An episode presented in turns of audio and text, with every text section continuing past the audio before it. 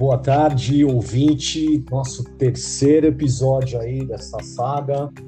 É, o Resenha Geral fala sobre empreendedorismo, empreendedores jovens e não tão jovens assim também, é, pessoas resilientes, corajosas. É, hoje a gente vai ter o privilégio de falar sobre um negócio muito legal, que é o Natan Yanovich. Depois ele me corrige e a maneira que ele está falando, e depois como o avô dele falava o nome, é, que é o co-founder e CEO é, do Rentbrella, é, especialista em gestão de vendas e negociação pela FIA USP, tem o empreendedorismo como estilo de vida desde que se conhece por gente.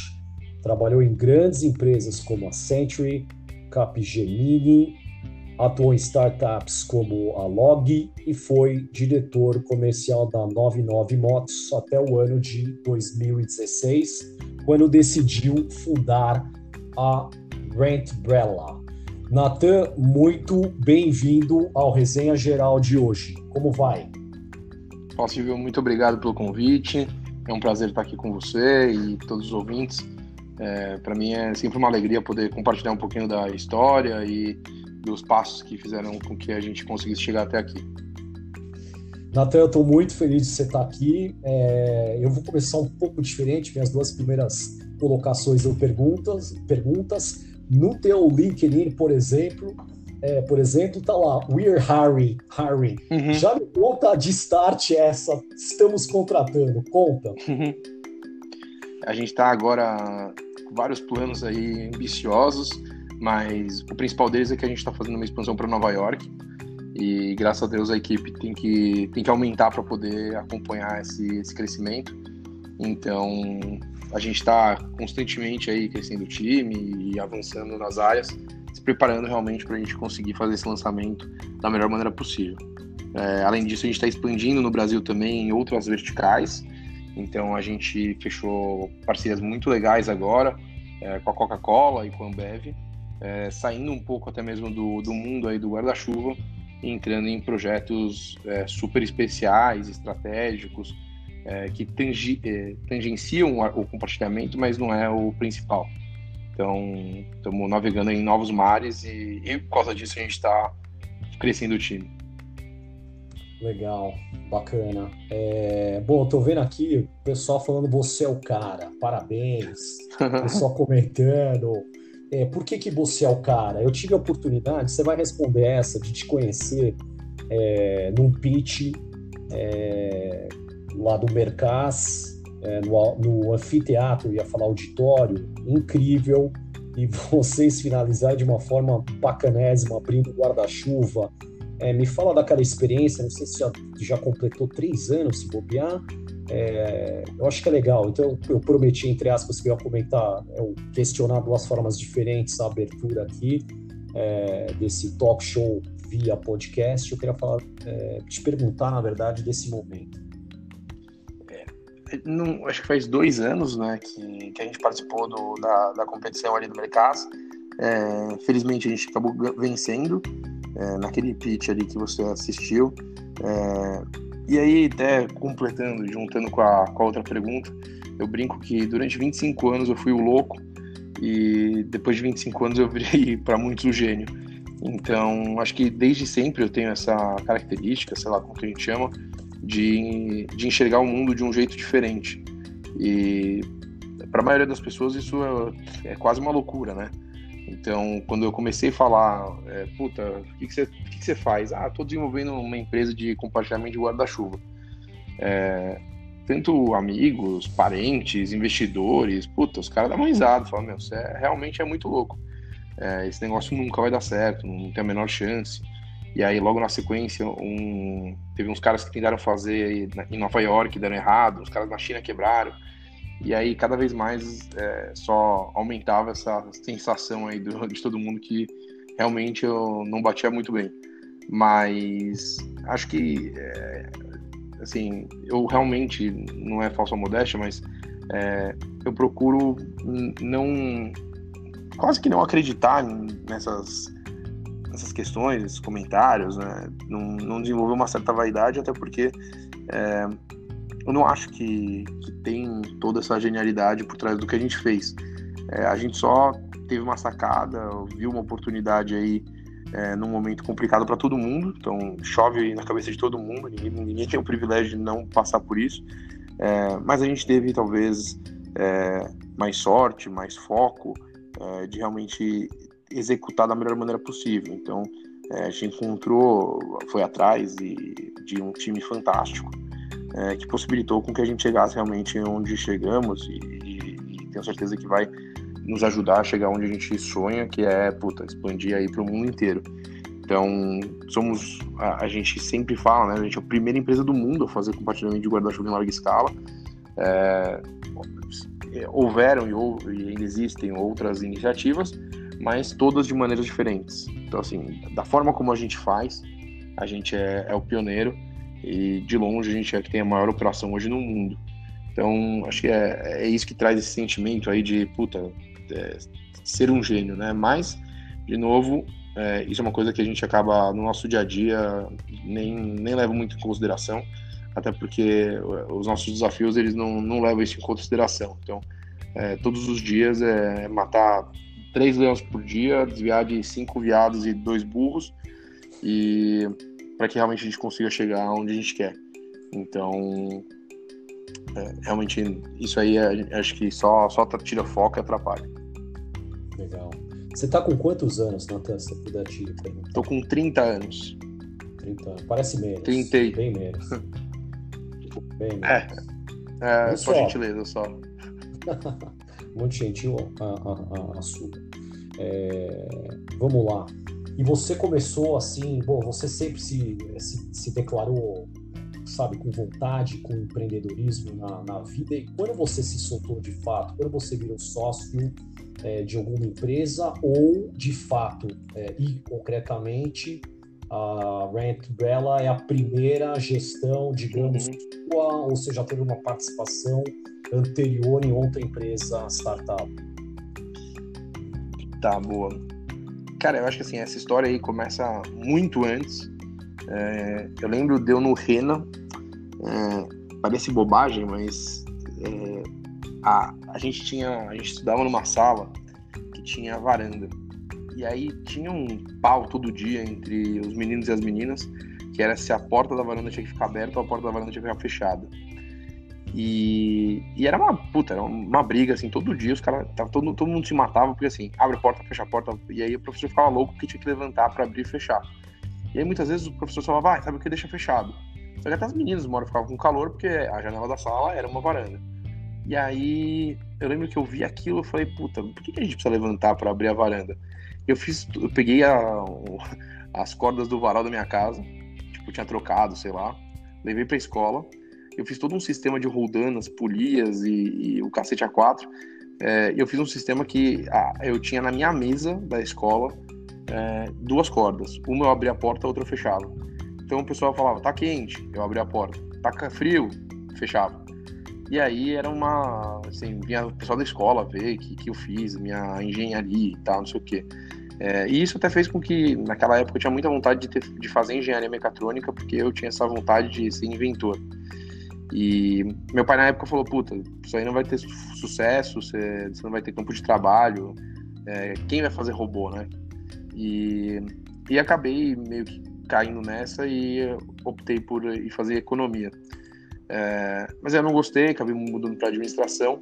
E quando eu fui cair no mundo corporativo, é, eu passei por grandes empresas e tal. Até que um dia eu estava na pós e um cara chegou para mim e falou assim: Cara, eu gosto do seu trabalho, eu acho que você não tem nada a ver com o mundo corporativo, acho que você nasceu para trabalhar com startup. E, e me ofereceu é, e trabalhar na Log. E, na época foi um choque para minha família, porque, puta, imagina, é, eu já, já era graduado, estava fazendo uma pós-graduação, cheguei em casa e falei, bom, vou virar vendedor de motoboy. E na época a Log tinha 10 funcionários, então realmente era uma, quase uma loucura, mas eu acreditava muito no, no negócio, sabia que realmente tinha um potencial gigante, e foi aí que eu comecei, de fato, a ter uma startup. É, uma coisa que eu acabei esquecendo de comentar foi que, sei lá, muitos anos antes, Tô falando aí, sei lá. Essa história deve ser de 2000 e 2012, menos, 2010 mais ou menos. É, eu trabalhava no banco ainda, no Banco do Brasil, e eu estava conversando com um colega que estava do meu lado, e a gente viu uma notícia no, no Jornal dos Estados Unidos falando sobre o começo do, do, da compra coletiva. E aí a gente falou, puta, por que a gente não faz isso no Brasil? E a gente, na época, seria, sei lá, o quinto site de compra coletiva. E, e essa, na verdade, foi a minha primeira experiência em empreendendo, mas não tinha o conceito de startup, era mais, vamos montar uma empresa mesmo. E a gente tomou um, um meio golpe aí do desenvolvedor, o cara sumiu, e a gente não conseguiu lançar o produto e acabou desistindo antes mesmo de começar. Então, assim, é, eu acho que eu sempre tive essa questão empreendedora de realmente ver o que todo mundo tá vendo, mas enxergar o que ninguém viu. É, mas eu era tinha uma dificuldade grande na época, não sabia como fazer a parte da execução. E aí, depois que eu passei pela Log, eu entendi um pouco do modelo de startup, como que as coisas funcionam, me apaixonei por isso, falei, puta, é isso que eu quero pra minha vida. É, depois eu tive a oportunidade de ir para 99 como diretor comercial. É, lá eu já tinha uma participação bem diferente, então é, eu já estava na gestão da empresa, então realmente eu era quase que um co-founder ali, até porque era um, era um, time de cinco pessoas, e era uma missão muito grande, porque o nosso concorrente era a Log, que já era muito grande. Então eu tive a, oportunidade ali de, de, experimentar muita coisa, de, de vivenciar coisas incríveis. É, realmente foi uma experiência muito bacana, e aí lá eu percebi que, putz, tinha muita coisa que eu não que eu acabava não concordando com, com o CEO na época, é, eu tinha uma relação muito boa com ele e ele falava, cara, que você tiver a sua, você, você faz do seu jeito aí, que acho que até faz sentido, mas aqui é, tem que ser do meu jeito. E aí ficou essa vontade de, puta, quero abrir uma startup. É, na época, tinha um meu melhor amigo, ele tava namorando, é, a esposa, a noiva, na época namorada ainda, né? depois virou noiva e esposa, é, numa viagem chegou para mim e falou assim, cara, acho que você deveria abrir uma empresa com, com esse cara. E, e aí eu falei, puta, meu sonho é, ter um negócio com ele. Ele, ele já era o melhor aluno da história da GV, é uma sumidade, é, que é o Fred. E aí eu falei, cara, vamos abrir um negócio. A gente começou a pensar, mas assim, eu sempre tive muita ideia e ele não gostava de quase nada. E, e aí um dia eu tava saindo do metrô, começou a chover. Na verdade, eu nem sabia o que estava acontecendo, a estação só tava muito cheia, não dava nem para sair do metrô. E aí, quando eu coloquei a cara na rua, só tava chovendo. Passou a bike de Itaú, eu falei, putz, ninguém mais precisa ter bicicleta pra andar de bicicleta. Que esse povo todo tá esperando a chuva passar. E aí, eu liguei pro Fred e falei, cara, tive uma ideia. O que, que a gente fazer compartilhamento de guarda-chuva no esquema da, da bike de Itaú? Ao invés de bicicleta, a gente faz guarda-chuva. E aí, o, o Fred virou pra mim e falou, cara, essa ideia é uma merda. Vai tomando chuva até em casa pra dar refrescada nas ideias. E você me liga pra depois me falar a próxima ideia. E eu falei, cara, beleza. Eu realmente não tinha guarda-chuva, então eu fui tomando chuva até em casa. Chegando lá, eu vi que ele, ele me ligou 20 vezes. Eu liguei pra ele ele falou, cara, esse negócio é genial. E daquela noite a gente começou a trabalhar no, na Rent Umbrella, virou uma noite trabalhando, e daí começou. E aí não, não paramos mais. Então, de forma resumida, acho que sempre teve dentro de mim essa, essa ansiedade, essa vontade, mas é, não é uma coisa fácil, tem, tem suas complexidades, suas complicações, e e aí até que eu, normalmente eu falo para quando me perguntam, é, que falam, ah, quando que vira a chave?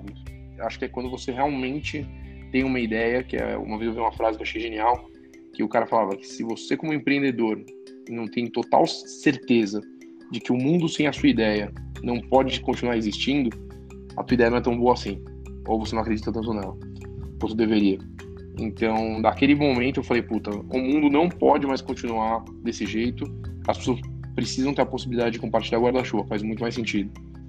Então acho que foi daí que teve a motivação e tal, para que realmente a gente conseguisse desenvolver o negócio como um todo. Sensacional. Eu, na verdade, para o ouvinte, eu, eu tô me divertindo, segurando para não rir várias é, ocasiões aqui da narrativa do Natan, mas se não fica ruim o, o áudio aí, fica é, fica truncado e é legal deixar o convidado super expor e tem toda a liberdade de tempo também. Tá bom, você citou o Fred Marcos, que é teu sócio, é fundador do Grant Umbrella. É, fala um pouco aí da tua equipe, das posições, já que for por esse lado, se quiser até voltar no Fred, inclusive, mas da, da tua equipe, quem tá hoje, quem são os cabeças é, da mesa redonda do Rent Umbrella? Tá, acho que é até é complicado e seria até injusto da minha parte trazer alguns, citar, mas assim, acho que talvez o que é mais interessante é explicar um pouquinho de, da forma como a gente se organiza, que eu acho que isso é, é uma das chaves do sucesso aí. Então, é, como eu passei por muitas empresas, tive muitos chefes, é, eu não, quando a gente montou a Umbrella, eu não sabia a melhor forma de fazer, mas eu sabia tudo que eu não queria fazer é, baseado no que eu vivenciei na minha trajetória. Então, é, eu tinha um monte de quase que traumas que eu morria de medo de, de repetir. E eu acho que isso foi muito legal porque a gente conseguiu realmente criar uma cultura e uma, um modelo de trabalho que é quase que um lema aqui que eu sempre repito que é se a gente não estiver se divertindo naquilo que a gente está fazendo, a gente está pelo caminho errado. É, não é só o, o, o final do, da trajetória que tem que ser interessante, a gente não pode ser movido a isso, né? A linha de chegada. Eu acho que é, o caminho para chegar até lá também tem que ser uma coisa muito legal. É, e isso eu falo com todo mundo e falo, puta, se em algum momento não tiver divertido, óbvio, não é sempre que a gente consegue fazer tudo que a gente quer e, e passa por momentos, é, atividades chatas, mas assim, tem que valer a pena. A trajetória tem que ser legal. É, e com isso a gente conseguiu acabar criando uma cultura muito forte aqui dentro, é, uma cultura de é, toda de proatividade, de vestir a camisa. As pessoas realmente acreditam na Umbrella, isso que é, um, é muito legal. É, e as pessoas se dedicam de uma forma, se entregam assim, hum, incrível, assim. Eu fico emocionado de, de ver como que o sonho que começou ali é, comigo, com o Fred, hoje se espalha. É, e eu consigo enxergar nos nossos mais de 50 colaboradores que a gente tem hoje. É, desde a moça que limpa o galpão até, puta, é, o pessoal que está tocando a empresa de fato junto comigo. É, a gente toca a empresa de um jeito um pouco diferente aí do que se tem no mercado, então é, aqui todo mundo é igual, a gente não tem uma hierarquia muito formal, é, e aqui, puta, todo mundo tem espaço para falar o que acha, o que pensa, é, e é muito respeitado por isso. A gente não tem, a gente não olha o crachá na hora de receber opinião e, e tal. Óbvio que tem é, uma, uma questão de respeito ali pelas pessoas que estão no, comando, é, no comando, mas é, aqui a gente odeia o que a gente chama de frescura. Então, poxa, se o independente de quem seja, viu alguma coisa que dá para melhorar é, ou que eventualmente teve uma ideia, todo mundo aqui é ouvido da, de, assim, de forma é, igualitária. É, eu, eu não tenho sala, eu sento junto com o pessoal é, e eu, antigamente eu tinha, né, na, no celular antigo, mas é, a minha porta sempre estava aberta e sempre ouvi todo mundo da melhor maneira possível. É, eu sempre, eu, eu, sempre gosto de frisar que realmente, como eu falei, tem que fazer sentido. É, então, explicando por cima, hoje, das 50 pessoas, a gente tem aí um, praticamente um 12 gestores. Então, cada um tem uma responsabilidade, então uma área diferente. Então, vendas, comercial, é, vendas, é, marketing, produto, toda a parte de produção a gente também tem, então tem a parte de compras, a parte de produção, é, chão de fábrica, tem a parte de pesquisa e desenvolvimento, a parte de projetos, tecnologia, operação, é... acho que eu passei por todos. É... Então, tem, é, a gente tem as pessoas que, que tomam conta dessas áreas, mas é, com times que, obviamente, estão juntos com ela nessa então, sempre o mérito não é de uma pessoa individual, mas do, do coletivo. É, eu sempre brinco que a, a, ter a ideia foi 1% e 99% é, é execução. É, e, sem dúvida, esse time é, é o responsável por isso. Assim. É, eu, não, eu, não, é, eu não tenho... Não teria coragem, não seria justo, seria quase uma loucura é, achar que realmente o mérito de tudo que está acontecendo é meu é, com certeza absoluta a gente não chegaria nem no passar do primeiro mês se a gente não tivesse tido a sorte de encontrar essas pessoas. E, obviamente, também é, nosso outro time que eu brinco, que é o time de investidores. Então, a gente hoje tem um grupo de investidores que nos apoia em praticamente todas as nossas iniciativas, está é, muito junto com a gente e, e isso é uma segurança para a gente poder realmente executar da melhor, maneira, da melhor maneira possível, até atravessando uma crise extremamente profunda que obviamente nos impactou, mas a gente estava tranquilo e seguros de que é, estávamos no caminho certo e com um apoio gigante deles. Fantástico.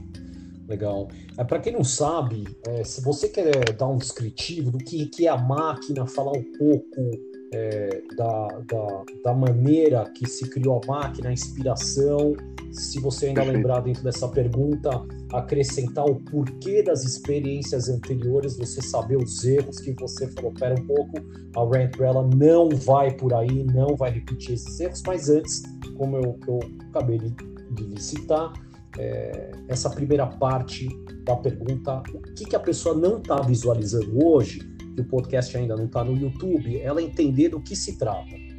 Tá, perfeito. Então, é, de uma forma bem resumida, a Rent Umbrella é uma empresa que viabiliza o compartilhamento através de tecnologia e amor ao cliente. É, nosso primeiro produto, vamos chamar assim, é, é o compartilhamento de guarda-chuva. Então, a gente é basicamente a bike de Itaú para guarda-chuva. A gente desenvolveu uma estação que você pode retirar o seu guarda-chuva, utilizar pelo tempo que precisar e devolver em qualquer outra estação. É, a gente tem hoje mais de 420 estações espalhadas pela cidade de São Paulo, é, principalmente prédios comerciais, mas a gente também está em supermercado, metrô, shopping, restaurante, farmácia. É, tem uma capilaridade gigante aí é, para que realmente, se as pessoas estão na região da Paulista, Faria Lima, Vila Olímpia e Berrini, da onde ela for, para onde ela vai, é, sempre vai ter uma estação para ela poder pegar ou devolver o seu guarda-chuva. Então, é, nossa ideia inicial era a gente quis começar por isso, assim, a gente tem, sempre teve essa vontade de também explorar outros segmentos é, e isso se consolidou agora é, que a gente está com dois projetos bem bacanas aí em andamento, um com a Ambev e um com a Coca-Cola, onde a gente sai um pouco é, da questão do guarda-chuva e a gente continua dentro da questão do compartilhamento, mas é, de outras coisas. É, então, acho que é, resumindo um pouco, é, é, é isso. É, entrando um pouco na outra pergunta que você fez sobre a, o que veio das, das outras experiências, é, de verdade são inúmeras, assim, todos os dias, acho que na hora da tomada de decisão, é, até abrindo um parênteses que acho que é relevante, uma vez me perguntaram, numa, eu fui dar uma palestra numa faculdade e o cara falou, como que você faz para tomar decisão? E aí eu lembrei de uma, de uma explicação que acho que foi o Bill Gates que deu. E o Bill Gates falou o seguinte, ele falou, cara, quando você chega no, ali, na liderança de, da, da empresa, você acaba tendo uma questão que as pessoas às vezes não enxergam, que é o seguinte, muita gente muito capacitada acabou tendo um problema, então, puta, surgiu o um problema no estagiário, subiu para analista, ele não conseguiu resolver, subiu para o gerente, não conseguiu resolver, subiu para o diretor, não conseguiu resolver, subiu no vice-presidente. Na hora que chega a decisão no líder, já é um problema muito grande, porque se chegou nele é porque realmente ninguém conseguiu resolver até então. muitas vezes existem problemas que não tem resposta certa, não é, não é uma questão teórica. Não é abrir o livro que vai ter a resposta ali, não dá para procurar no Google. Então, você tem que é, usar o que se chamam né, normalmente de feeling, bom senso. E, e, e, e, a pergunta que ele fez é: bom, mas o que seria um bom senso? Como você desenvolve isso, né? É, e aí ele fala que é bagagem. É, são experiências passadas, as que deram certo, as que deram errado, o que você leu, o que você estudou, o que você viu, é, que você naquele momento você faz uma conta rápida ali, probabilidade, qual que é o melhor caminho baseado nos outros que você já viu. É, então eu acho que é, essas experiências que eu tive, todas me ajudam a desenvolver, um, sendo repetido, um bom bom senso. É, então, é, acho que é um exercício constante. Para te citar aqui algumas coisas que eu vejo, é principalmente essa questão de relacionamento. Então, é, eu trabalhei em algumas empresas onde o relacionamento entre as pessoas era terrível, as pessoas se odiavam, é, todo mundo queria se matar. Em compensação, eu trabalhei em outras empresas que, puta, realmente era muito gostoso o clima. É, era um clima de amizade, era um clima de é, alegria, as pessoas iam trabalhar felizes, muitas vezes não pela pelo objetivo em comum ali, né, pelo, pelos valores da empresa e tal, mas pelo relacionamento que tinha com os outros colegas. Então, assim, era, era quase um clima de escola, do tipo, puta, passou o final de semana, eu preciso ir trabalhar para encontrar meus amigos e contar como que foi ali meu final de semana e tal. Então, é, isso foi uma das coisas que eu quis trazer para o Umbrella é, e foi uma coisa até que meio que natural, porque é, no começo da Umbrella é, até foi interessante, assim, até os, sei lá, o décimo primeiro funcionário mais ou menos, é, um pouco menos talvez, sexto, sétimo, é, aonde que eu peguei essas pessoas, né? Eu não fiz recrutamento. Eu voltei no meu passado e fui buscando meus amigos que, que cabiam ali em cada vaga. Então, é, nosso desenvolvedor mobile eu trouxe da Log. Nosso CIO veio da 99. É, nosso gerente de operação veio do Banco do Brasil. É, nosso designer veio de um trabalho comunitário que eu fiz. É, então, nessa, é, o Fred era meu melhor amigo. É, a gente acabou trazendo, era um grupo de amigos que resolveu trabalhar junto. Então, é, a Randall começou assim e ela cresceu baseado nessas pessoas trazendo outros amigos para trabalhar. Então, até ali, quando a gente tinha uns 20, 25 colaboradores, é, foi muito interessante porque era um grupo de amigo mesmo. Então, assim, é, em termos de brincadeira, em termos de é, um sacanear com o outro, é, eu brincava que parecia um colegial aqui, tipo, jogar papel no outro, é, mas ao mesmo tempo tinha uma sinergia absurda. Então, assim, é, como a gente era amigo, a gente tinha um propósito em comum, tava todo mundo muito comprado com a ideia, pra gente ficar até meia-noite trabalhando era uma delícia, assim, era realmente muito gostoso. Então, isso fez com que o começo da Umbrella, que obviamente é, é um momento mais complicado, é, passasse de uma forma muito tranquila e muito gostosa. Então, pra gente, puta, trabalhar era uma diversão. É, eu acho que isso foi o maior acerto assim, que eu fiz. É, e segundo, que assim, nos nove empregos que eu passei, eu tive 14 chefes. E também, de novo, tive chefe bom, chefe ruim, chefe péssimo. A maioria dos meus chefes foram muito piores do que é, os bons. É, e aí aprendi muita coisa. Então, é, eu já sofri assédio no trabalho e, obviamente, nunca vou repetir na minha vida. É, questão de ser ouvido, acho que se algumas empresas tivessem me ouvido, é, muitas delas não, não estariam contratando por ela hoje. Então, já, já passei por isso também. É, já vi chefe quebrar. E óbvio que não é que eu tenho todas as respostas do mundo, mas o cara era tão arrogante que não ouvia ninguém e por isso acabou se ferrando. É, já tive chefe que não, não trabalhava, já tive chefe que trabalha. É, passar por uma empresa pública também me mostrou o outro lado da coisa. Então, poxa, você, você começa a entender um pouco sobre propósito, que as pessoas não acreditam. É, e aí também e tem os dois lados, né? É, uma empresa pública ela tem uma questão que, assim, como o cara não tem o um medo da demissão, o que faz as pessoas trabalharem? Porque se você pega as empresas públicas, alguém está trabalhando. Então, assim, se ninguém tem medo de ser mandado embora, o que, que faz esse cara trabalhar? Então, isso é muito interessante. E aí, para talvez fechar essa resposta, acho que a experiência que uma das mais relevantes assim na minha vida é, fora assim antes pré pré umbrella eu acho que foi ter sido presidente do, do Espaço K que é uma instituição beneficente é, porque lá eu tinha um desafio que era um absurdo assim que pouca gente enxerga que é trabalhar com voluntário então assim quando você tem uma empresa você contrata um funcionário no final do dia, esse cara tá, obviamente, por uma questão de propósito tal, mas, puta, é salário. Se o cara não trabalhar, ele não tem o que comer. Quando você vai pro, pro, pra questão é, beneficente, o cara é voluntário. Então, assim, comprado com a ideia, se você tratar ele mal, se você falar uma coisa errada e tal, o cara vira as costas e vai embora. Ele não tem nenhum tipo de vínculo com você. O vínculo dele realmente é.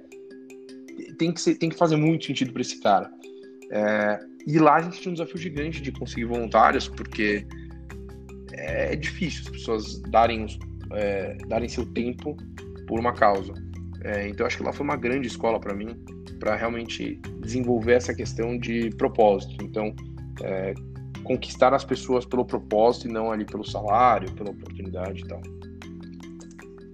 Uau, amazing. Estou é, gostando muito, curtindo demais. Eu tenho duas perguntas na sequência. É, cabe ainda investidor? Como que está isso? A, a, gente é movido por rodadas, então é, a gente já fez algumas rodadas.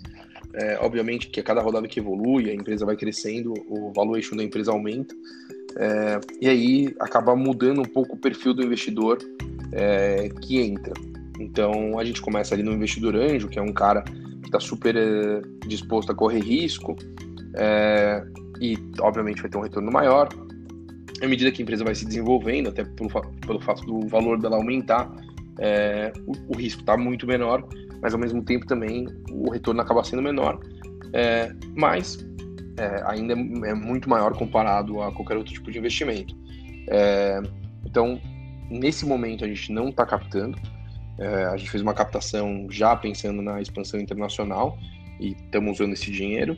É, eventualmente, nem sei se é provavelmente, porque é, a gente não tem essa certeza, a gente vai acabar fazendo uma nova rodada, é, mas aí já olhando para fundos maiores, para é, até eventualmente fundos internacionais é, que fazem cheques maiores.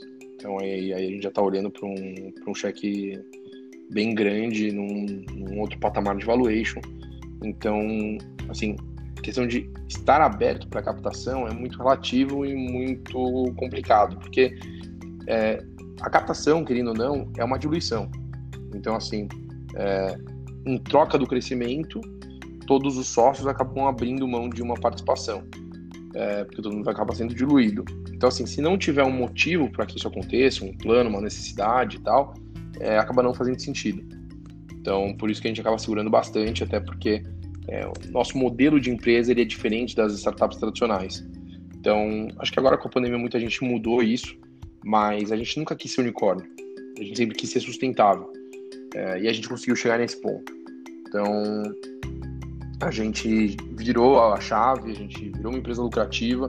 Obviamente que todo lucro a gente reinveste, mas assim, é, a gente não depende de, de dinheiro de investidor para sobreviver, o que para a gente é fantástico. Então, a gente não tem essa pressão de o tempo todo precisar ficar captando, senão a gente vai fechar a porta. Então, por isso que a gente tem um perfil um pouco diferente.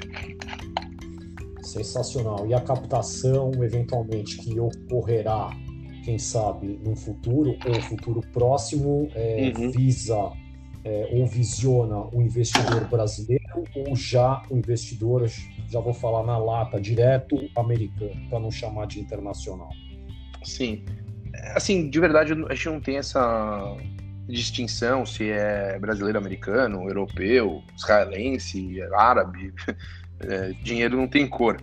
Mas o que a gente está, obviamente, olhando agora é, putz, pega nosso plano, estamos entrando em Nova York, nossa ideia, obviamente, é continuar uma expansão global, é, é trazer alguém que tenha um potencial real de, de colocar não só o primeiro cheque, mas outros, eventualmente, que forem necessários, é, e que, que consiga nos ajudar nessas novas operações. Então tem um papel aí de, do investidor que é dar o suporte é, com contatos, com é, outros investimentos, então é, eventualmente sinergia com outras empresas já investidas, é, que é, nessa próxima rodada a gente está tá sendo bem cauteloso e estamos é, olhando. Então, assim, muitas vezes, quando você chega num, num, momento da empresa, parece até um pouco de arrogância, mas realmente falavam isso para mim eu não acreditava. no começo a captação era muito complicado. E aí falaram, ó, você vai ver que vai chegar o dia que vai, vai sobrar dinheiro na mesa. É, chega uma hora que todo mundo quer colocar dinheiro porque vê que o negócio tá a caminho de, de explodir. É, mas se não é um dinheiro muito qualificado, ou melhor, quando você tem a opção de pegar um dinheiro qualificado, faz muito mais sentido. É, porque realmente não, não é só o dinheiro. Então, é, muitas vezes uma ajuda, um contato que esse investidor possa trazer, vale muito mais do que o dinheiro que ele está colocando. Então, se o cara tem um, sei lá, um patrocinador, trouxer um contrato, trouxer é, qualquer coisa nesse sentido, é, acaba valendo muito mais do que o próprio dinheiro que ele acabou colocando.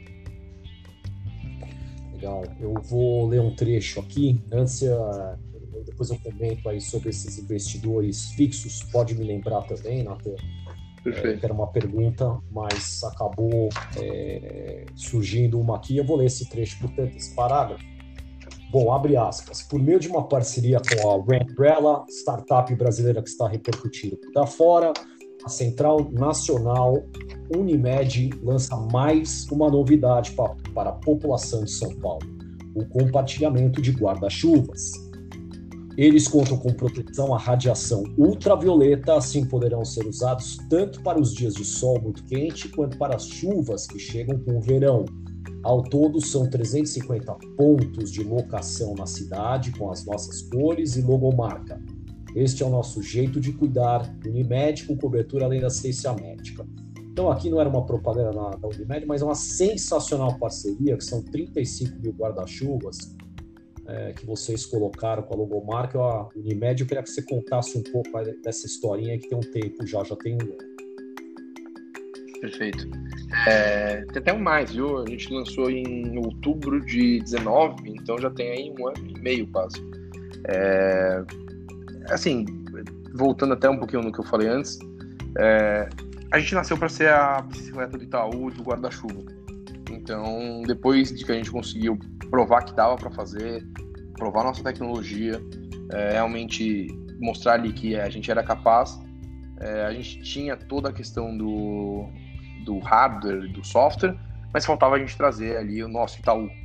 Então a gente foi para o mercado atrás de possíveis patrocinadores é, e na ocasião a gente entendeu que a Unimed seria o melhor parceiro é, por toda uma questão de posicionamento de marca, eles tinham uma necessidade muito grande, é, pela força que eles têm em âmbito nacional e, e, a gente acabou fechando a parceria com eles e eles hoje têm o name rights do, de tudo relacionado à Randy Bruella em São Paulo.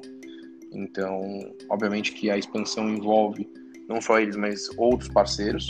É, e a ideia é que a gente expanda em outras cidades com outras empresas no, nesse formato e até alguns outros é, de patrocínio. Então é é a Unimed que viabiliza é, o, o, compartilhamento de guarda-chuva, uma coisa que a gente acabou nem comentando, mas é interessante, que hoje as nossas utilizações, 98% das nossas utilizações hoje são gratuitas. Então, se o usuário pega o guarda-chuva e devolve em menos de 24 horas, ele não paga nada por isso. É, apenas se ele atrasa essa devolução, então, depois de 24 horas, ele paga dois reais. E aí ele pode ficar mais 24 horas. Não devolveu? Mais dois reais. Não devolveu? Mais dois reais. Não devolveu? É, ele paga 34 reais o guarda-chuva dele. Então ele tem aí dois dias, entre aspas, de multa para devolver é, só pagando a multa. Se não fizer, então ele paga a, o valor do guarda-chuva e não precisa mais devolver. É, então quem viabiliza isso, obviamente, são os nossos patrocinadores é, e o principal é a Unimed tá bom? Sensacional. É, só para citar, esse parágrafo é, foi do Alexandre Ruski, nada mais, nada menos que o presidente executivo da Central Nacional Unimed. Aí eu me prometi, entre aspas, que eu ia dizer sobre o board. É, só voltando, então, a, a penúltima, aliás, é, pergunta que eu, que, eu, que eu te fiz. É, eles são membros de um conselho é, de vocês, né, dessa mesa redonda, conselho deliberativo ou não? é, não é exatamente esse tipo de relacionamento que vocês têm com esses grandes e antigos primeiros investidores. A gente tem um conselho, até por uma questão legal, é, que acaba ajudando muito, mas assim, é, no dia a dia a gente acaba tendo uma relação próxima desses, é, desses investidores. Então, a, a, parte do conselho em si acaba sendo uma coisa mais formal, que a gente faz mais para aprovar grandes decisões e, e tal. Mas é, é, essa questão aí de que eu comentei, da ajuda e tal, acaba sendo uma forma bem mais informal. Então, é, puta, eu sei que o investidor tem um relacionamento em tal empresa, eu tô precisando de uma porta lá dentro. Eu mando um WhatsApp para ele e já, já resolvo. Eu não preciso levar isso para comitê para poder é, ter esse acesso. Até porque torna tudo mais moroso, né? Assim, é, são três investidores hoje que fazem parte do nosso conselho é, conciliar a agenda deles nunca é uma tarefa fácil. Então, e assim, a gente já vai focado, né? Então, pô, é, sei lá, preciso entrar num. Quero fazer uma, falar com uma empresa sobre uma parceria, uma venda e tal. É, eu já sei mais ou menos quais investidores vão ter acesso àquela empresa pelo tipo de negócio que ele tem, pelo tipo de é, da carreira do cara, o que, que ele faz. E aí eu vou batendo de um em um. Então, puta, ah, puta, você conhece o cara do, sei lá, do Itaú? Ah, não, esse eu não conheço. Beleza, eu vou no outro investidor. Puta, você conhece? Ah, conheço. Beleza. Então me ajuda? Ajuda. Aí dá certo ou não dá. Mas não dá certo, eu vou para outro investidor. Putz, o, o investidor tal tentou ajudar, não conseguiu. Você consegue me ajudar a entrar nesse lugar? É, e assim vai indo. Mas é, é até interessante que hoje a maioria, se não para falar todos os nossos contratos que a gente tem, é, não vieram de relacionamento. Acabaram sendo é, ou a empresa nos achou através de notícia, é, rede social, então, puto, o cara viu no LinkedIn, no post e tal, é, ou até mesmo é, nossa equipe comercial. É, a gente acaba entrando pouco, explorando pouco essa questão do relacionamento, é, até porque ainda não tem, assim, não, não vejo uma grande necessidade, porque a gente tem as portas, assim, isso é bem bacana, a gente tem uma aceitação muito grande. É, por ser um serviço muito inovador, uma coisa diferente, é, as empresas acabam se interessando de forma bem tranquila para falar com a gente. É, são poucos os lugares que a gente tem uma dificuldade real aí de, de entrar. E você hoje concretamente está em São Paulo, em qual mais cidade ou ainda não? Emendando uma pergunta na outra, já está em Nova York um ano, um ano de fato ou ainda está implantando em Nova York? Perfeito. É, então, a gente no Brasil, a gente atua é, nesse modelo de é, city share, né, que a gente chama, que é o ecossistema de compartilhamento. Por enquanto, só São Paulo. É, agora a gente começou as negociações para a expansão. A gente estava bem, é, não é receoso, mas a gente estava se segurando, é, justamente porque a gente tem uma, uma ambição, uma vontade e uma obrigação até, por estar sempre nos relacionando com grandes empresas, é, de prestar um serviço incrível. Então a gente queria, de fato, ter uma bagagem em São Paulo, é, que é a nossa casa, que é onde a gente conhece é, os bairros, conhece a logística e tal, é, para que a gente conseguisse fazer uma expansão é, bacana. É, hoje a gente já se sente preparado e por isso que a gente está estudando e avaliando uma expansão nacional, além da expansão internacional, que já é uma realidade. hoje, o que acabou acontecendo foi que atrasou a nossa expansão em função do Covid. então, o primeiro passo para a gente poder fazer expansão é a homologação da nossa máquina no que seria um metro americano, é, mas com a Covid, é, primeiro que os laboratórios foram fechados por um tempo gigante, e quando voltou, eles voltaram para atender é, demandas médicas. Então, todos os equipamentos relacionados ao tratamento, o respirador, o monitor, é, uma série de coisas, eles também precisam de, dessa, dessa aprovação. E, obviamente, que eles tiveram prioridade total durante a pandemia. Então, acabou atrasando mais de seis meses é, para a nossa máquina entrar no, nos testes. É, e agora que a gente está conseguindo finalizar. Então, é, assim como as vacinas, a gente também produziu as máquinas em paralelo, é, já se preparando para que a versão fosse homologada. Graças a Deus ela foi. Então, a gente já tem máquinas hoje que já estão a caminho. É, e nossa expectativa aí é, né, assim, óbvio que tem toda uma questão burocrática e tal, mas em sei lá, um mês, dois meses já, já lançar a operação é, de uma forma relativamente grande em Manhattan. Então, nossa ideia é começar aí com entre 50 e 100 máquinas, de uma vez só. Você se vê mais perto da Bolsa de Nova York daqui a um par de anos, com a tua cara lá, é, que todo mundo oposta, XP, o Patra Investimentos e tal, ou você se vê com a B3 fazendo a festa aqui no ótimo sentido, como uma empresa é, autenticamente, originalmente brasileira? De verdade, sendo muito sincero, assim, às vezes até isso é, é bem claro, é bem pergunta de investidor. É, não, não, é, muitas vezes não perguntam qual é a bolsa que a gente quer, mas qual caminho seguir, né? Se a gente vai querer vender, se a gente vai querer abrir capital, se a gente vai querer é, continuar levando a empresa viver dela? É, é uma resposta que eu não tenho e tenho até medo de pensar no assunto. É, porque se você já define mais ou menos um caminho que seguir, é, você acaba meio que ficando cego para outras possibilidades.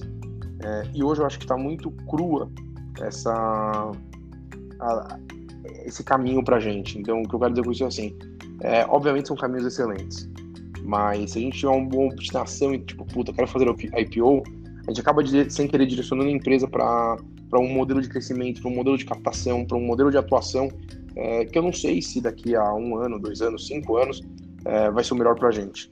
Então, normalmente quando me fazem essa pergunta eu falo, não sei, estamos é, muito longe disso ainda.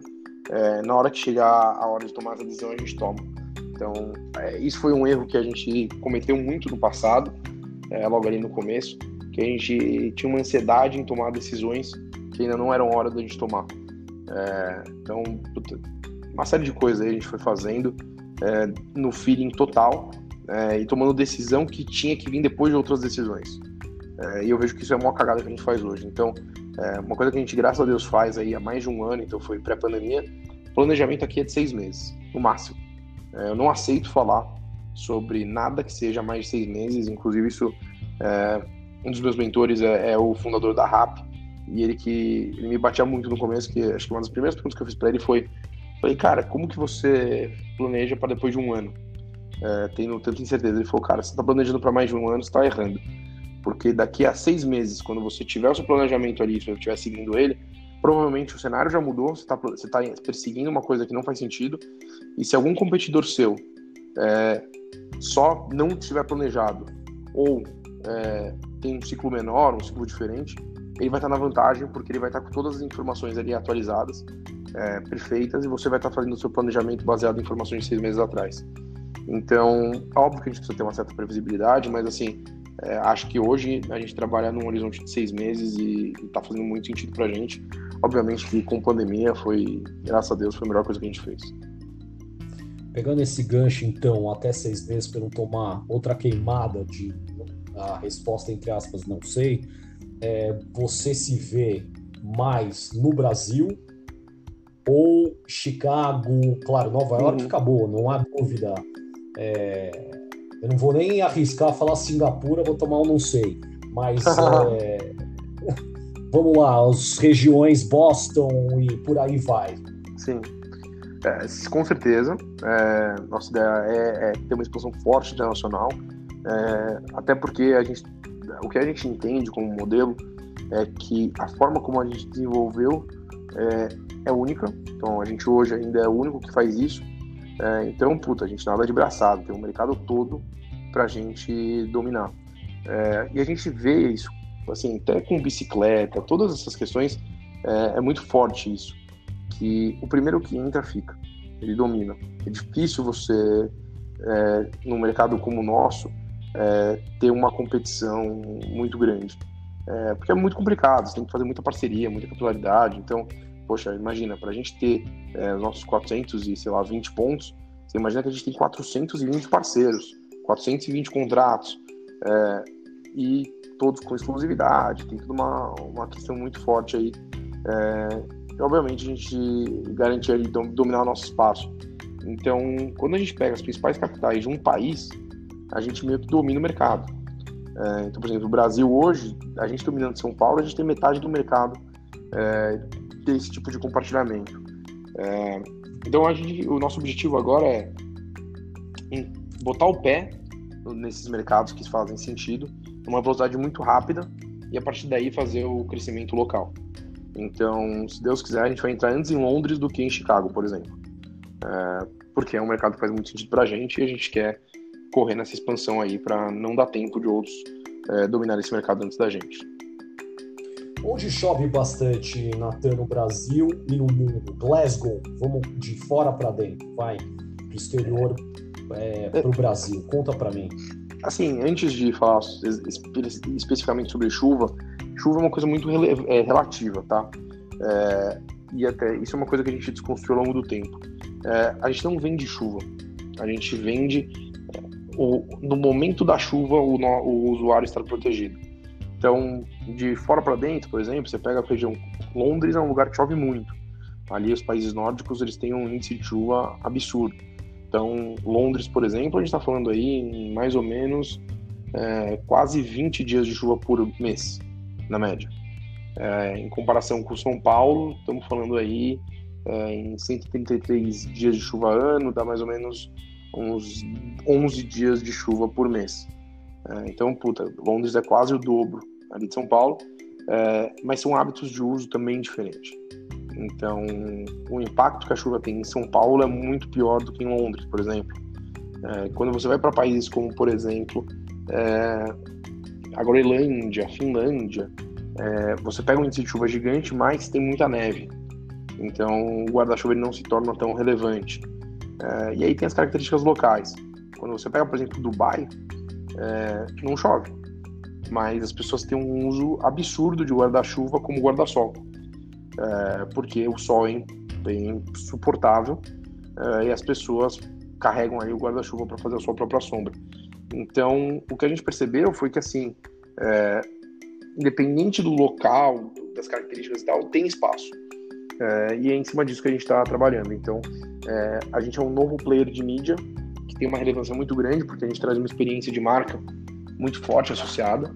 É, e é em cima disso que a gente está fazendo a nossa expansão não, não diretamente relacionado à chuva. Então, assim, obviamente que a chuva é relevante para a gente, se é um lugar que, não, que o índice é ridículo, por exemplo, é, nos Estados Unidos, a, a, a, você pega a costa ali, é, Los Angeles, Santa Mônica, Santa Bárbara, Las Vegas, é, não faz sentido, não tem nem como, porque é muito baixo mesmo assim, o índice de chuva.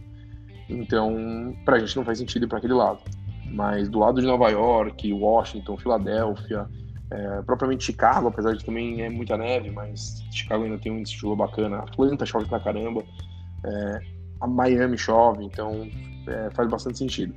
É, mas não é proporcional. Então, assim, não é que onde chove mais faz mais sentido. Tem outras coisas que são envolvidas também. Tá bom. Então, é entendido e não é um, né, a Rent Umbrella não fica torcendo aí com a dança da chuva, hum. mas ela cert, certamente é uma solução é, para o trabalhador corporativo em, em, em, grandes plantas, né, parques, complexos industriais Sim. também. Você se vê mais corporativo ou mais na rua? Eu acho que as coisas se complementam.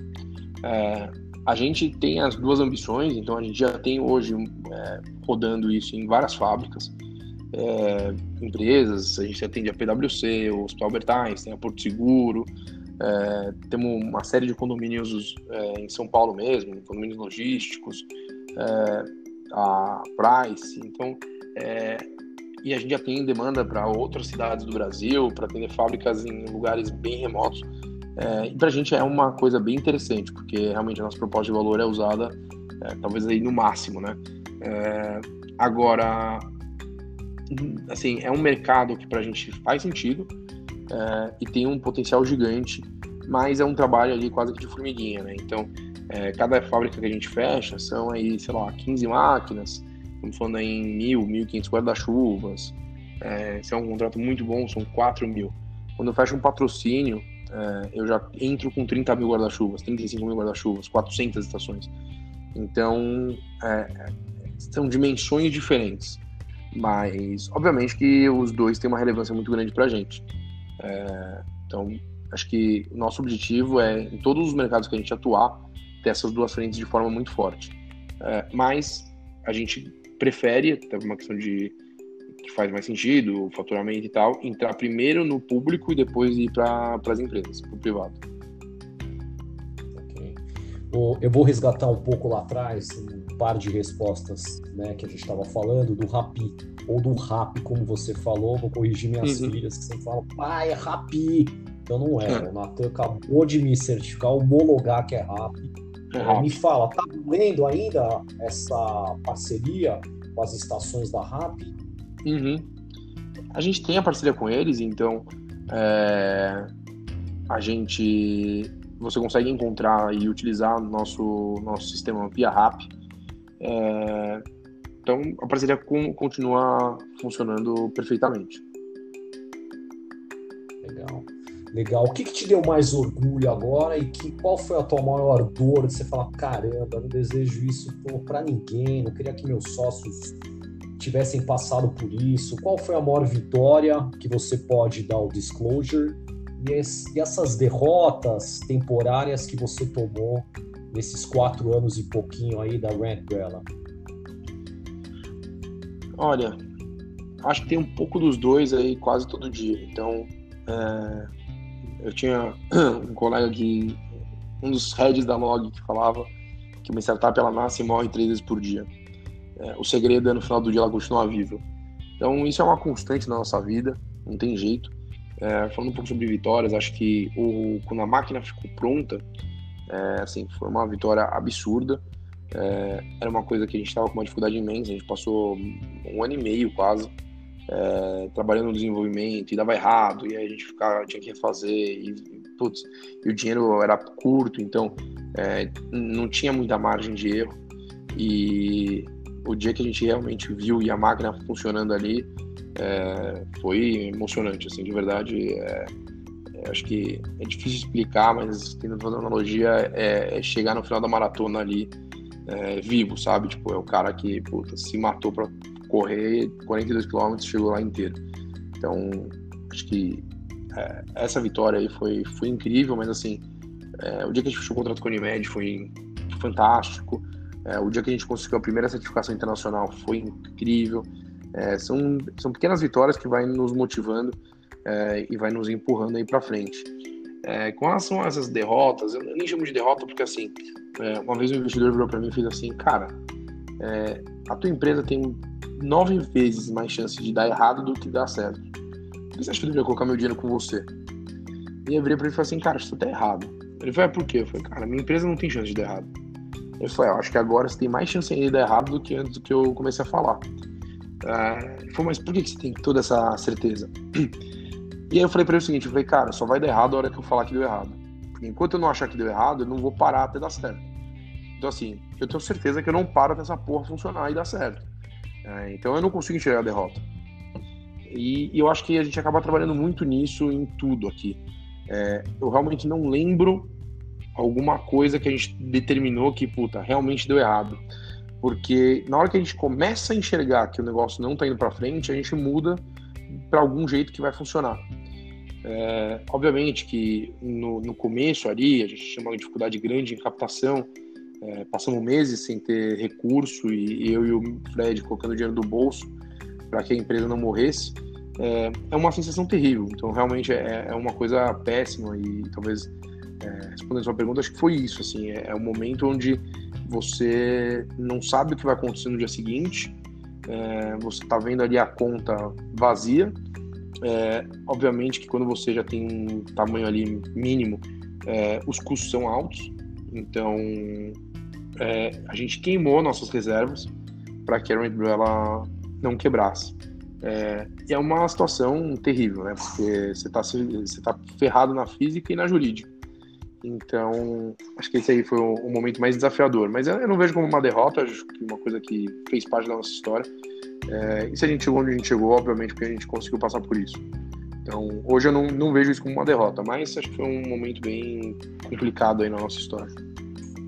O, o nome veio natural, né, Nathan? Rent Umbrella, de rent em inglês de alugar, e umbrella, né, do umbrella de guarda-chuva. Ou, você, ou tem mais uma historinha aí que eu não, que eu não estaria enxergando? Tem até uma discussão minha com a esposa do meu sócio, quem teve a ideia primeiro, né? Mas. E aí eu nem, a gente nem discute mais o assunto. Mas assim, é, eu trabalhei na Accenture e, puta, eu, eu, era louco pelo nome da Accenture, eu amava o nome. É, são poucas pessoas que sabem, mas a Accenture é, um, é a junção de Access to the Future. Então foi daí que eles juntaram e virou Accenture. E eu tinha uma obstinação que eu queria de qualquer jeito é, encontrar um nome que eu juntasse duas coisas que fizessem muito sentido e tornasse um terceiro nome ali é, pronunciável, agradável. É, a gente já tinha essa ambição de fazer expansão internacional, então a gente já queria que fosse em inglês. É, e aí foi meio que natural, foi bem rápido até. A gente. É, acho que demorou tipo dois dias a gente já tinha nome, assim, já estava trabalhando com Rent Umbrella. Foi uma coisa que veio muito rápido. É, e óbvio, como não tinha concorrente, a gente foi o primeiro, era muito fácil de, de arrumar nome que a gente tem sei lá, uns 30 domínios de todos os possíveis nomes para o que a gente faz é, registrados, porque a gente não tinha ninguém, a gente foi registrando. Então, hoje em dia, se um concorrente quiser fazer, vai apanhar para conseguir nome, porque todos os nomes bons a gente já pegou. Tá bom. Tem alguma sensação de que, poxa, esse investidor virou a cara para mim lá atrás, quatro anos e pouco, e de repente também alguém que bateu a porta recentemente fala, pô, Natan, tem espaço ainda para a gente entrar? Assim, hum, tem, óbvio, tem, tem, tem muita história aí de, de cara que uma, assim, nível de babaquice absurdo. É, eu não acho que a gente deu tão certo ainda, tipo, a ponto do cara olhar e falar, puta, realmente me fudi. Eu acho que esse cara ainda tá torcendo contra. Mas assim, assim como na época, continuo, desculpa o palavreado, mas cagando para esses caras, entendeu? É, eu sempre tive a certeza de que é, um mentor meu me falou uma coisa que é, é, duro ouvir, é duro falar, mas acaba nos motivando muito. Não são todos os investidores que são tão espertos assim quanto parece. Então, muitas vezes o investidor ele vem com uma postura do tipo, porra, eu tô te dando meu dinheiro, eu entendo mais do que você. É, mas do business em si, se o cara entendesse mais do que eu, ele não estava investindo em mim, ele estava montando o dele.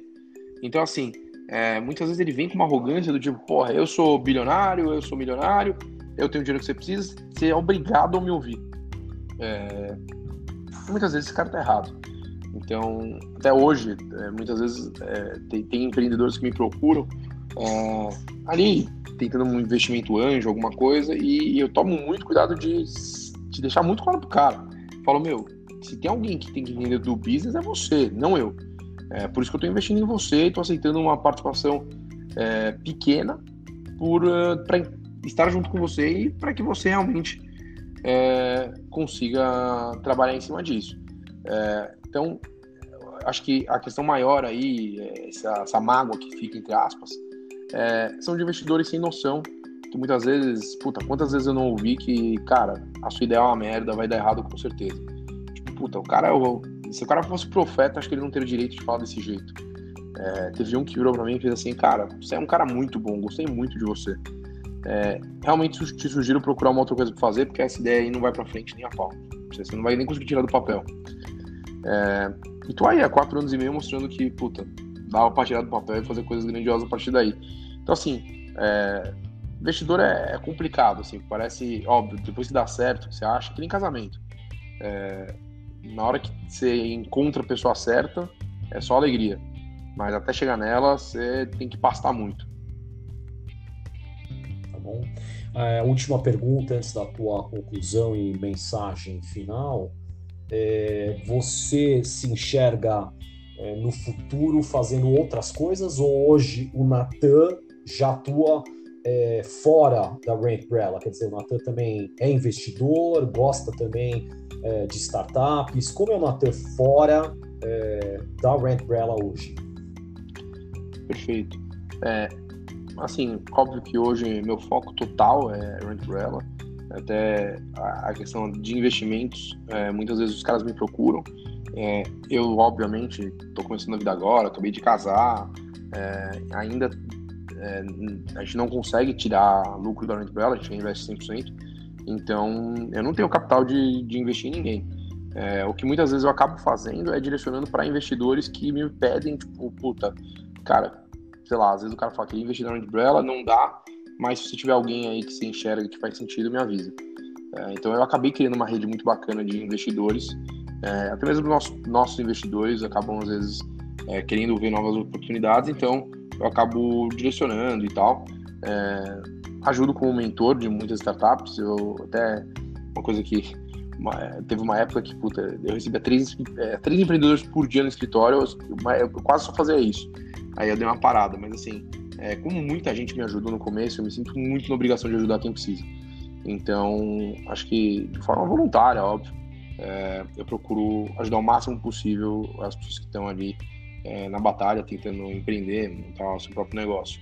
É, olhando para o futuro, eu gosto muito é, de palestra, eu sou, adoro, tenho um prazer imenso em palestrar, é óbvio que pela, pela graça deixo muita oportunidade. É, gosto do assunto, então talvez é, no futuro é, talvez me dedique até um pouco mais a isso, que hoje a minha dedicação é limitada.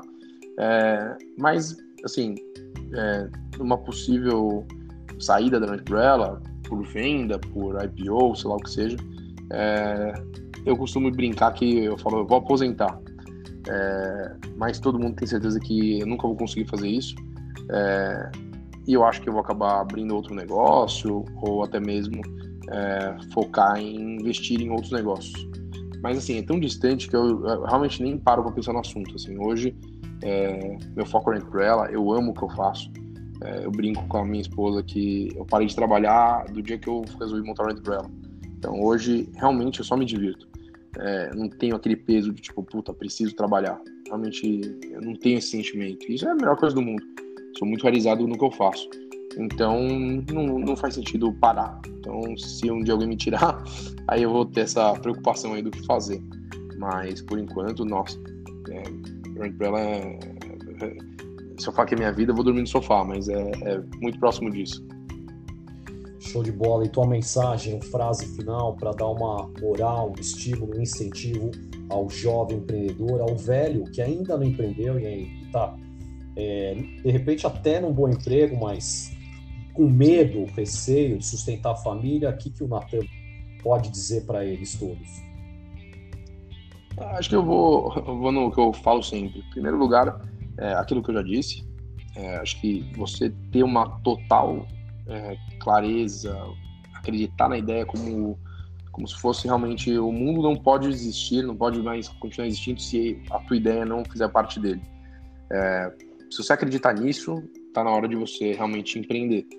É, acho que o principal recado que é, é que, puta, você precisa se divertir. É, empreendedorismo não é fácil, não é uma coisa simples, não é trivial, é, mas a partir do momento que você consegue encaixar o teu modelo de negócio, que você consegue montar uma equipe bacana, é, obviamente consegue os recursos, é, a tendência de você conseguir se divertir é muito grande porque você está seguindo o seu próprio caminho ali, você está construindo isso da melhor maneira possível. Então, muitas vezes as pessoas acabam se acomodando ali no, no mercado de trabalho, mas é, por uma questão de salário, benefícios, mas acabam sendo infelizes é, e, e, o trabalho vira uma tortura. É, e não faz sentido. Tipo, acho que é, eu sou muito movido a propósito, e se o seu propósito de trabalho é só a remuneração no final do mês, tem alguma coisa muito errada. É, não acho que empreendedorismo é para todo mundo, nem no sentido de competência, capacidade, mas acho que é estilo de vida.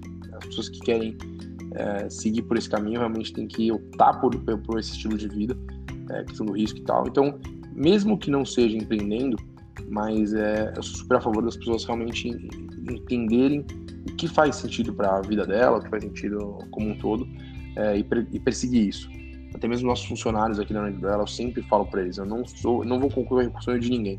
Se vocês estão aqui ajudando a construir meu sonho, eu também vou ajudar vocês a construir o sonho de vocês.